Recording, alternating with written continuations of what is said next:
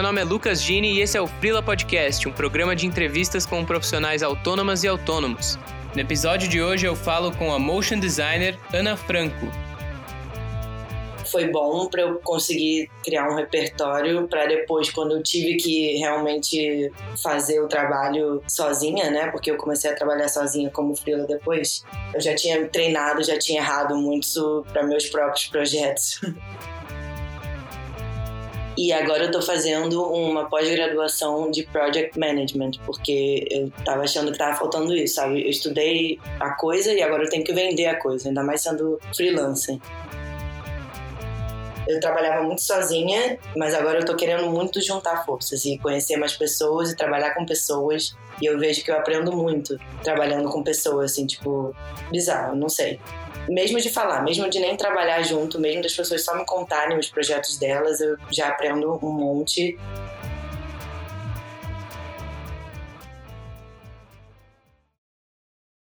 Oi, Ana. Oi, Dini, tudo bem? Tudo bem, contigo? Também, tudo ótimo. Queria já te agradecer por ter aceitado o convite, tá aqui falando comigo, valeu. Ah, obrigada por me chamar também, estou muito feliz. Bom, vou começar então perguntando como que você se tornou freelancer. É, na verdade, eu nunca fui outra coisa, né? Porque eu saí da faculdade já pro freela e, na verdade, na faculdade nunca trabalhei em nenhum lugar. Então, eu acho que eu sempre fui freelancer e nunca fui outra coisa.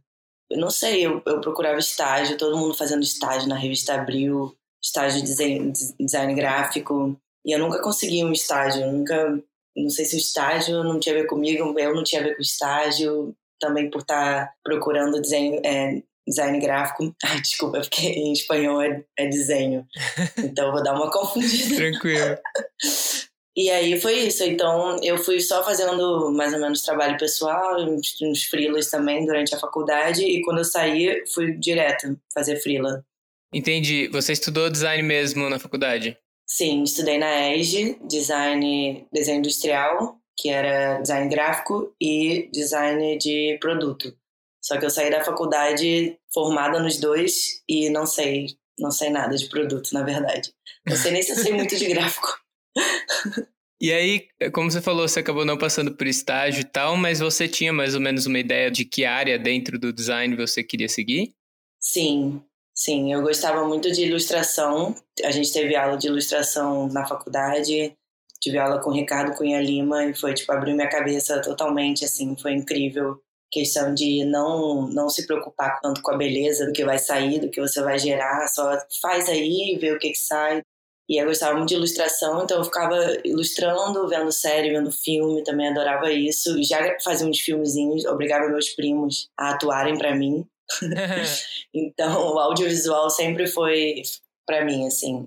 E aí eu sabia que eu queria fazer, comecei a me interessar com, por motion, porque era basicamente design gráfico e movimento, né? E aí eu podia ilustrar e podia fazer design, então fui pro motion, assim, como caiu como uma luva. Entendi. E você chegou a estudar motion formalmente, assim, também? Fazer aulas e tal, fora da faculdade, ou foi por conta? Eu comecei, a gente teve uma aula, teve aula de fotografia também com um professor que foi outro professor muito bom, Luiz Henrique. Teve aula de fotografia no primeiro ano e aula de vídeo no segundo ano, lá da ESG. E aí a gente teve o primeiro contato com After Effects, eu não sabia nada, todo mundo da turma era melhor que eu. E aí eu, caraca, não sei nada. Aí eu fui fazer, fui fazer um curso de videografismo no Infinet, que também é do lado, assim, também é no centro. Morava perto também, saía da faculdade, ia para o curso Infinite e era After Effects, 3D Max, que também uma coisa que eu não, não sei mais, e outros programas, Premiere e tudo. E durou seis meses, foi meu primeiro contato. E depois daí eu fui fazer um. Eu fiquei tipo um mês na Globo, que era tipo. Era um estágio, mas era um estágio que você não é pago, você também não trabalha. Então eu ia lá para fazer tutorial de after e aí foi tipo isso, foi, foi mais ou menos uns oito meses no início da faculdade que eu comecei a entrar no mundo audiovisual, porque depois também não tive mais nenhuma aula na EG em si de audiovisual, tive que ir por fora aprendendo as coisas que eu queria aprender. Entendi. E aí, eu imagino que durante esse período, até pelo volume de estudo que você falou, você ainda não pegasse trabalho por conta. É, não, não dava não tinha como ser freela ainda nessa época. Dava para ser freela de design gráfico, mas de, de audiovisual, de motion ainda não dava.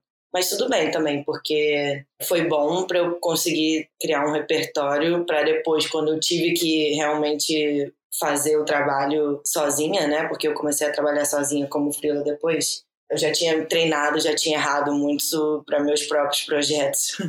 Ah, eu acho que isso é o ideal, né?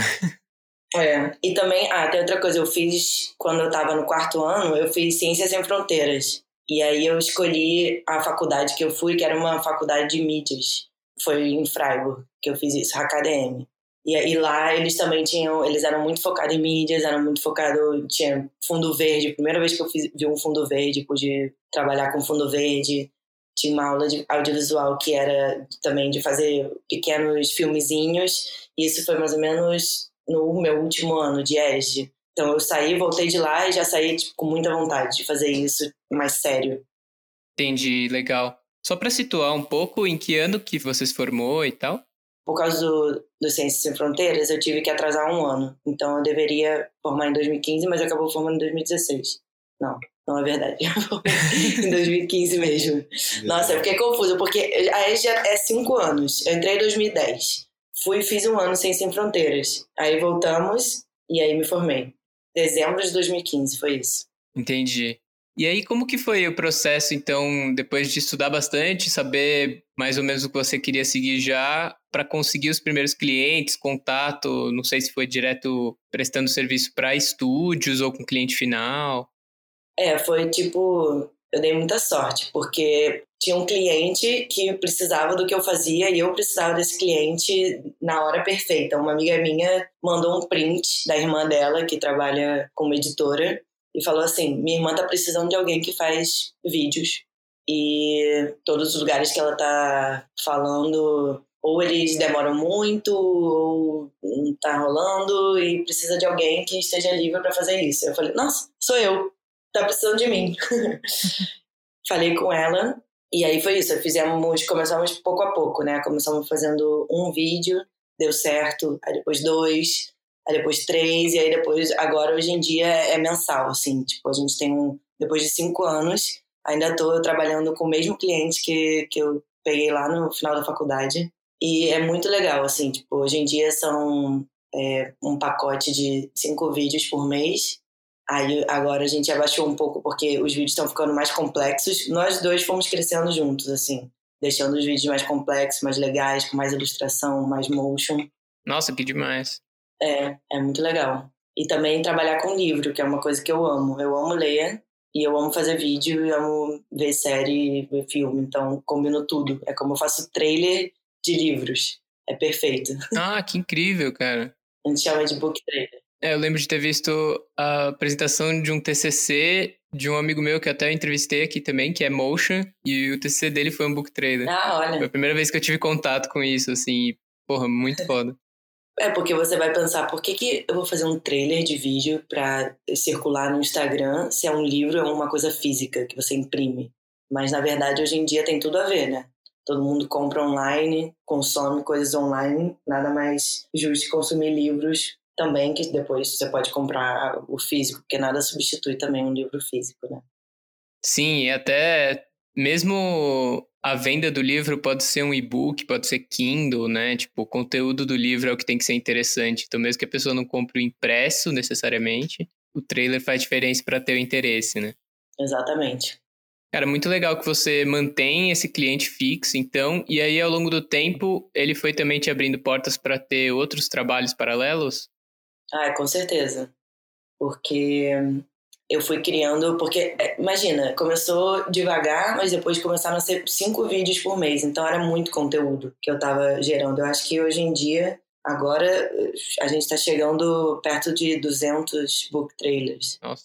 É muito book trailer. E aí, e o melhor é que as meninas da editora são maravilhosas, então elas, tipo, me permitem fazer o que eu quiser. Eu tô querendo explorar qualquer tipo de ilustração qualquer tipo de vídeo, então também pude crescer muito no motion por causa dessa exploração toda. Elas não ficavam, ah, você tem que fazer ilustração vetorial, vamos dizer que é o, motion corp mais comum assim que tem.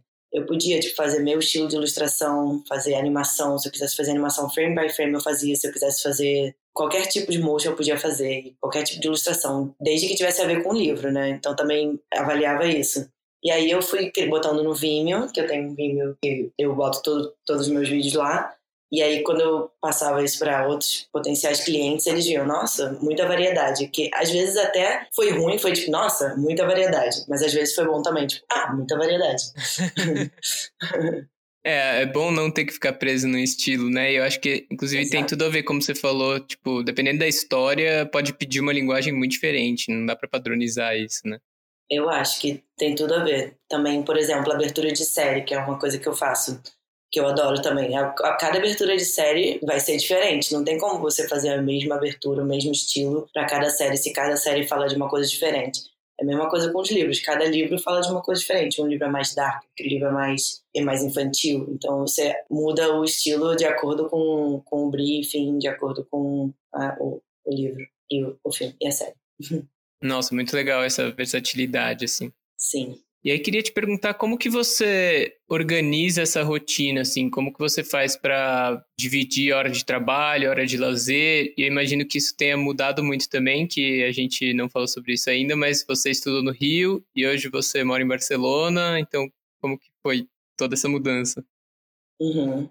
É, eu, eu gostava muito, para mim funcionava, porque eu podia acordar de manhã, fazer yoga, porque normalmente os horários de trabalho já começam nos horários dos dos exercícios de manhã. Então, à tarde a academia fica lotada, né? Eu gosto de ir na academia de manhã, então isso era maravilhoso. Podia ir de manhã na academia, fazer yoga, tomar banho e aí me preparar para o dia de trabalho. Uhum. E como é, era tão versátil, eu podia trabalhar a qualquer hora. Às vezes eu não estava com inspiração segunda-feira. Então, se eu não pudesse, não quisesse, tivesse que fazer outra coisa, eu não precisava trabalhar segunda-feira. Compensava no sábado, que para mim é um dia mais tranquilo, ninguém faz nada, as coisas estão fechadas. Trabalhava nesse dia. Mas também, por não ter que trabalhar num lugar, eu tive total liberdade de poder viajar para fazer um pós-grado, um, uma pós-graduação fora, sem perder o trabalho, né? Eu pude viajar e continuar trabalhando com elas. Antes eu recebia muitos dos livros em casa, físicos, mas também a gente conversou e deu para fazer as coisas tudo online. Então, hoje em dia eu falo com meus clientes online, tudo por e-mail, também envio por WeTransfer. É um pouco mais puxado, porque eu tive que começar a estudar, mas também a qualidade dos vídeos cresceu. Então, acho que os clientes gostaram que eu fui fazer, eu fui estudar mais. E aí você consegue ainda ter uma rotina razoavelmente tranquila, assim, de ter um horário para exercício e tudo mais, mesmo tendo aula junto com o trampo? É, agora eu parei de fazer exercício. o que é muito triste, mas eu quero voltar. Mas, idealmente, sim não sei se é, é, acho que o exercício acaba sendo a primeira coisa a ser sacrificada quando a gente fica sem tempo, né? Sim, para mim pessoalmente é também. Pois é, muito triste, mas, mas agora dá também. Acho que tipo, é o susto, sabe? Ah, acabei de ir, aí tô no susto, não tá dando tempo, mas aí volta a conseguir ter uma rotina e voltar. Acho que agora eu vou fazer como todas as pessoas e fazer exercício à noite para aproveitar amanhã, porque também uma coisa boa que, que foi morar lá é porque, como é, são quatro horas de distância, eu conseguia fazer tudo, né? Fazer exercício, fazer coisas da casa, fazer o trabalho e ainda enviar antes das pessoas começarem o trabalho aqui no Brasil. Ah, entendi. Era perfeito. Quanto tempo faz que você tá morando lá e fazendo a pós? Faz dois anos. E o curso é de três? Era um curso de. É um master. Agora eu tô fazendo porque primeiro eu fui para fazer um master de motion design. E aí foi motion 2D, motion 3D. E foi também a primeira vez que eu fui estudar motion de verdade. Que antes eu não tinha estudado, né? Eu tinha estudado no Infinet, mas muito curto. E agora eu tô fazendo uma pós-graduação de Project Management, porque eu tava achando que tava faltando isso, sabe? Eu estudei a coisa e agora eu tenho que vender a coisa, ainda mais sendo freelancer saber me organizar melhor. E tá muito bom, tá muito bom estudar, porque às vezes a gente pensa, nossa, eu tenho que me formar muito bem em motion, tenho que me formar muito bem em design, e acaba esquecendo o resto, que também é muito importante, sabe? Como se vender nas plataformas, como estar aí, como fazer os clientes chegarem até você, como tratar, negociar. E agora eu tô aprendendo tudo isso, tô achando muito importante. Acho que, tipo, combina muito com as outras coisas que eu estudei e não sei porque eu demorei tanto para estudar isso. Ah, cara, muito interessante. Acho que é realmente um sintoma, assim, né, dessas áreas mais do design e comunicação em geral, de às vezes esquecer que tem uma parte meio administrativa, assim, de fazer o trabalho fluir, né? Sim, e também sendo freela, né, você tem que fazer tudo. Você é a pessoa que você é o administrador, você também é pessoa criativa, mas você também tem que administrar e saber controlar suas finanças e também planejar um pouco para o futuro para saber quais são os próximos passos da empresa, que é muito fácil ficar meio estagnado ali no mesmo nível, porque tá confortável. E agora eu tô, tipo, vendo isso, que, nossa, como eu chego no, no próximo nível. Uhum. Aí você comentou um pouco de finanças já, e como que você sempre fez para lidar com isso assim? Você nem chegou a ter um salário fixo, mas tem um cliente fixo com algumas demandas por mês, né? Uhum. Como que é para você organizar essa questão da grana? É, no início era bem, bem aleatório, assim. Quando entrava também tinha menos gastos. Quando tá na casa dos pais, você tem menos gastos, né? Então aproveitei esse momento para poder só começar a entrar no mercado de trabalho Aí quando eu saí da casa dos meus pais, eu sempre usei assim a poupança. Eu não tinha muito um planejamento financeiro, mas eu usava a minha poupança para deixar um dinheiro separado. Aí quando eu fui fazer a pós, gastei toda a minha poupança.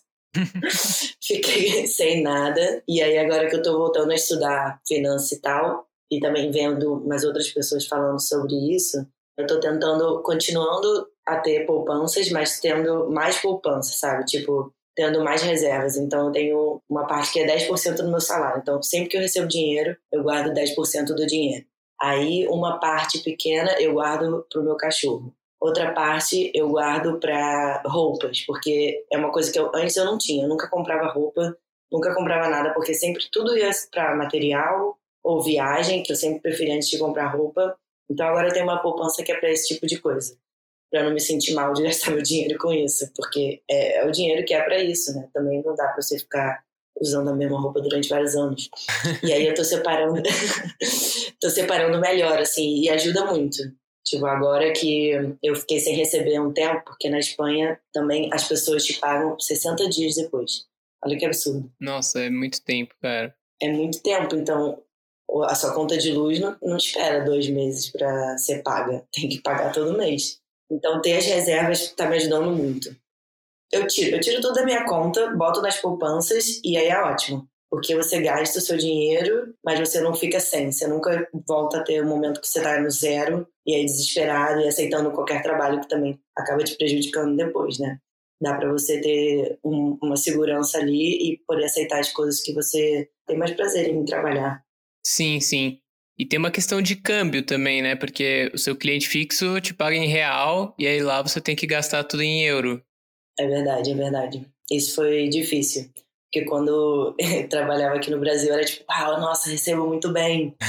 aí fui, fui lá para Barcelona e era, tava ótimo o câmbio, tava 3, 3 reais. Tipo, é, é ruim perder um pouco de dinheiro, mas chegou a cinco reais. Nossa. Então, tipo, eu vi o dinheiro não dando mais, assim, tipo, o que, que eu faço? E aí, é, é, eu tive que renegociar com os clientes, ver ao mesmo tempo que eu estava me formando, o câmbio estava aumentando, então ver como que a gente podia fazer para ficar bom para os dois, né? Porque eu também não quero sempre ter aquele limite tênue de não perder o cliente, mas também não perder a sanidade. Sim, super. E aí hoje você tem a maior parte dos seus clientes fora esse fixo são lá de Barcelona ou do Rio, do Brasil, enfim? A maioria dos meus clientes é do Brasil, porque o jeito que eu chego nos clientes, né, é por indicação.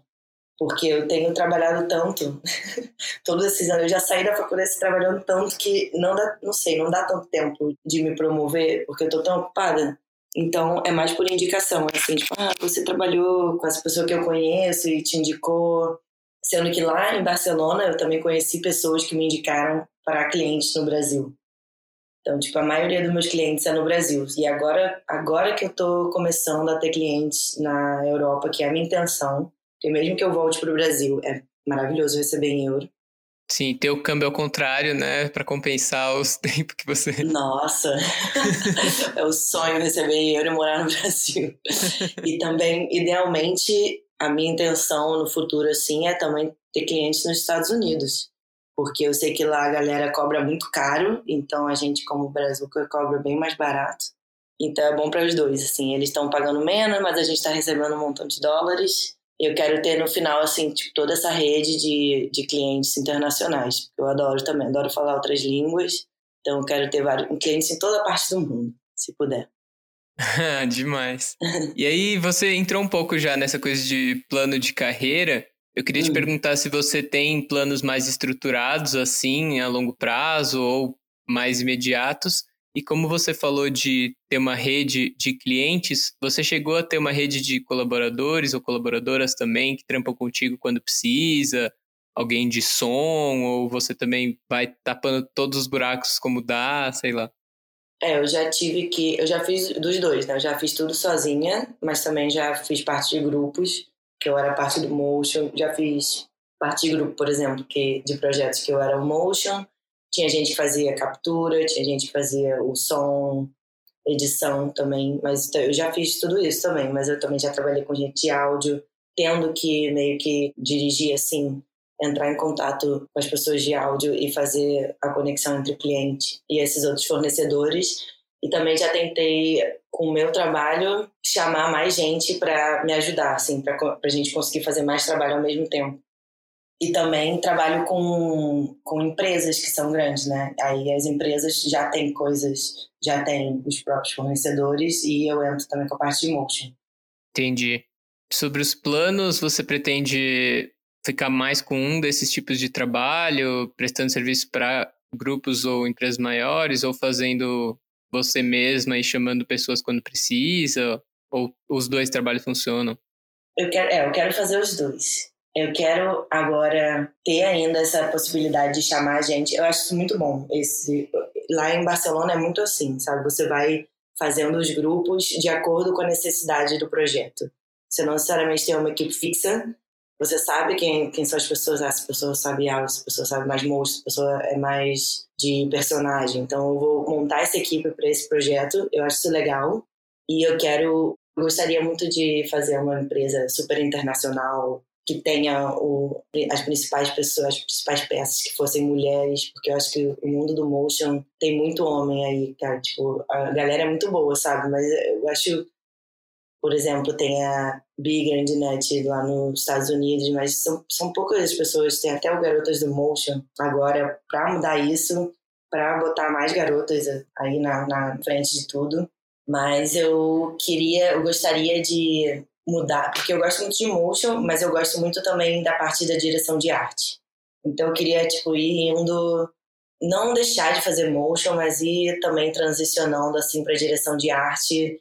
E eu amo muito videoclipes. Então, idealmente, eu no futuro eu faria um monte de videoclipe assim e faria um monte de tipo de trabalho diferente, não necessariamente só estar tá sentado no computador, que por enquanto tá bom, mas eu gosto muito também de caminhar, falar com pessoas, produzir as coisas, não necessariamente produzir, mas montar e, e fazer coisas diferentes. Como eu tinha te falado que eu fazia para cada vídeo, fazer uma ilustração diferente, um estilo diferente, agora eu também gostaria de fazer isso, sabe? Cada vez uma, coisas mais diferentes.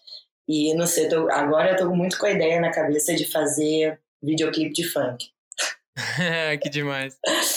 Porque é, agora eu estou aprendendo um pouco de mapping, que também é uma coisa que eu queria muito aprender e trabalhar com, que eu não tinha oportunidade, porque o mundo do mapping é tipo, ah, você tem que ter um, uma experiência. Então eu não consegui entrar de jeito nenhum. Então agora eu tô conseguindo entrar. E é muito legal. Fiz um mapping, ajudei, né? Fiz parte da equipe que fez um mapping para Coca-Cola. Um edifício de mais de 200 metros. Nossa. Fiquei bolada, assim. Nossa, é tipo muito grande, cara. Em Milão.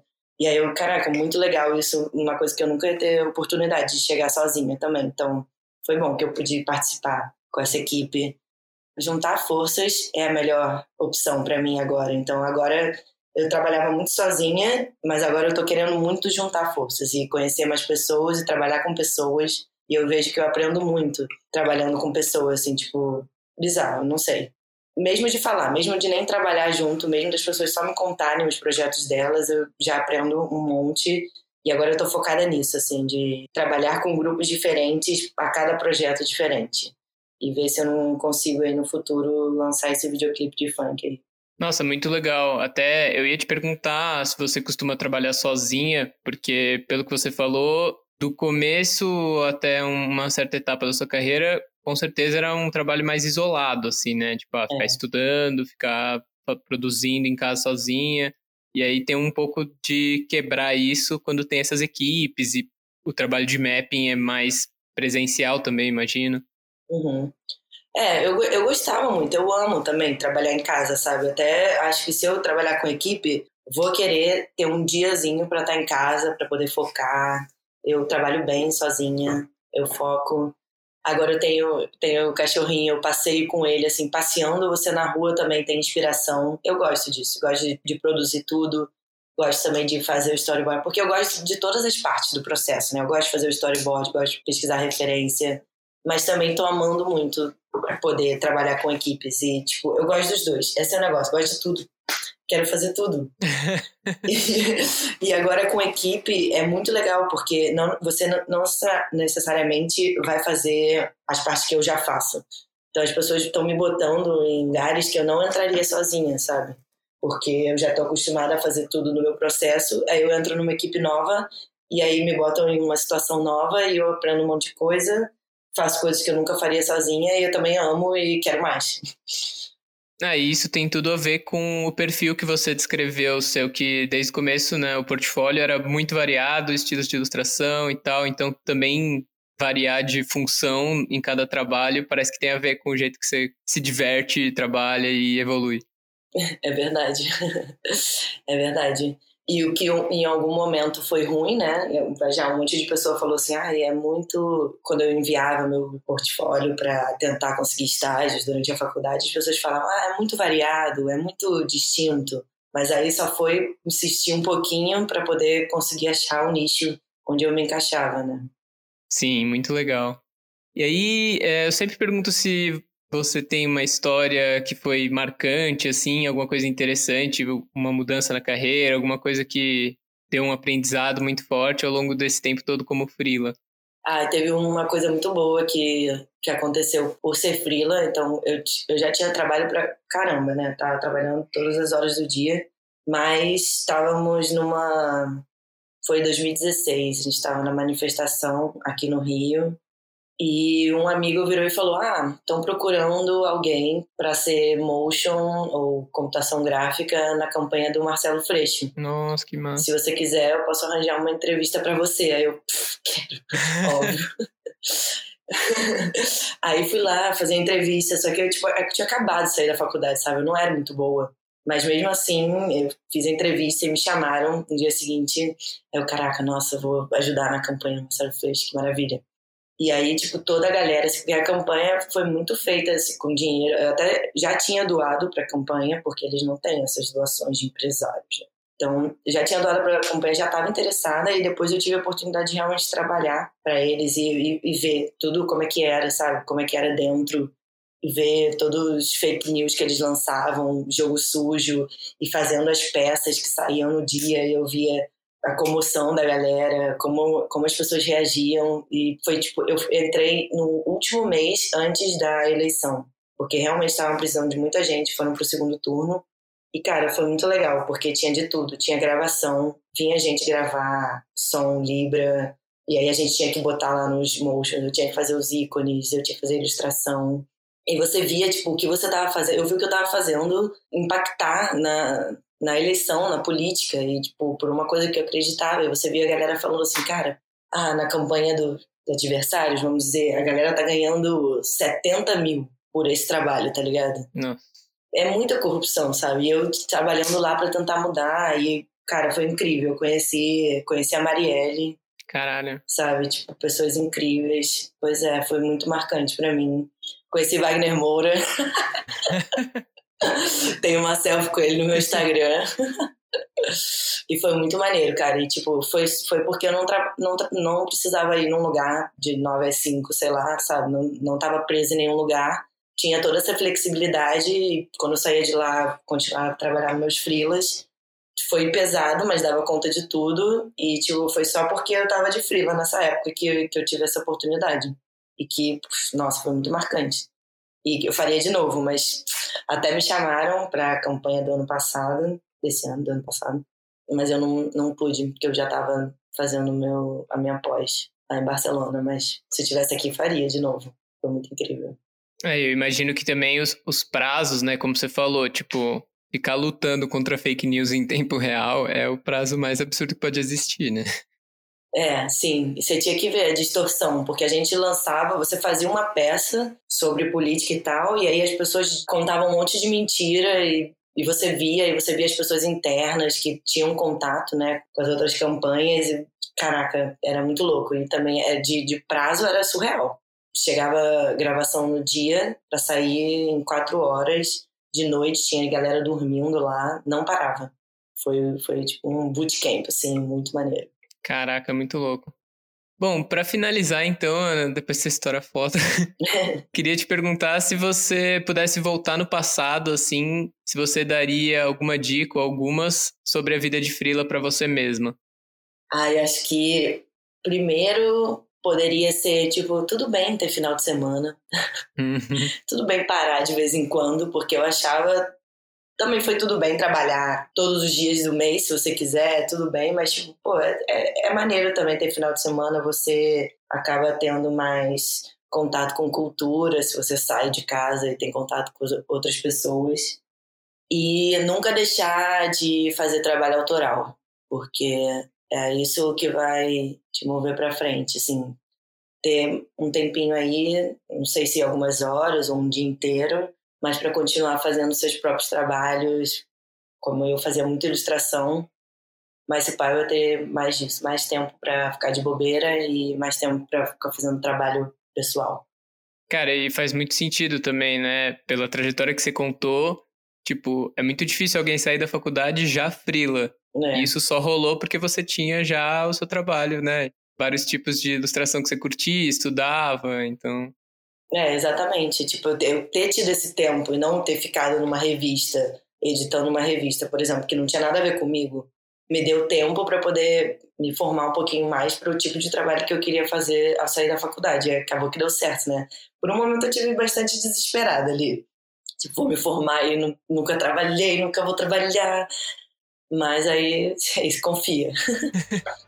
Acho que todo mundo bate esse momento durante a faculdade, tipo, Sim. parece que todo mundo tá mais bem desenvolvido que você e, tipo, não, tá todo é mundo real. sentindo a mesma coisa. É, ninguém sabe o que tá fazendo. Exatamente. Bom, Ana, muito obrigado de novo por ter aceitado o convite, por ter trocado essa ideia, contado as histórias. Foi demais. Ah, obrigada por receber. Tava um pouquinho nervosa, mas foi bem legal. Valeu então, Ana. A gente se fala. Valeu. Um beijo. Beijo. Tchau.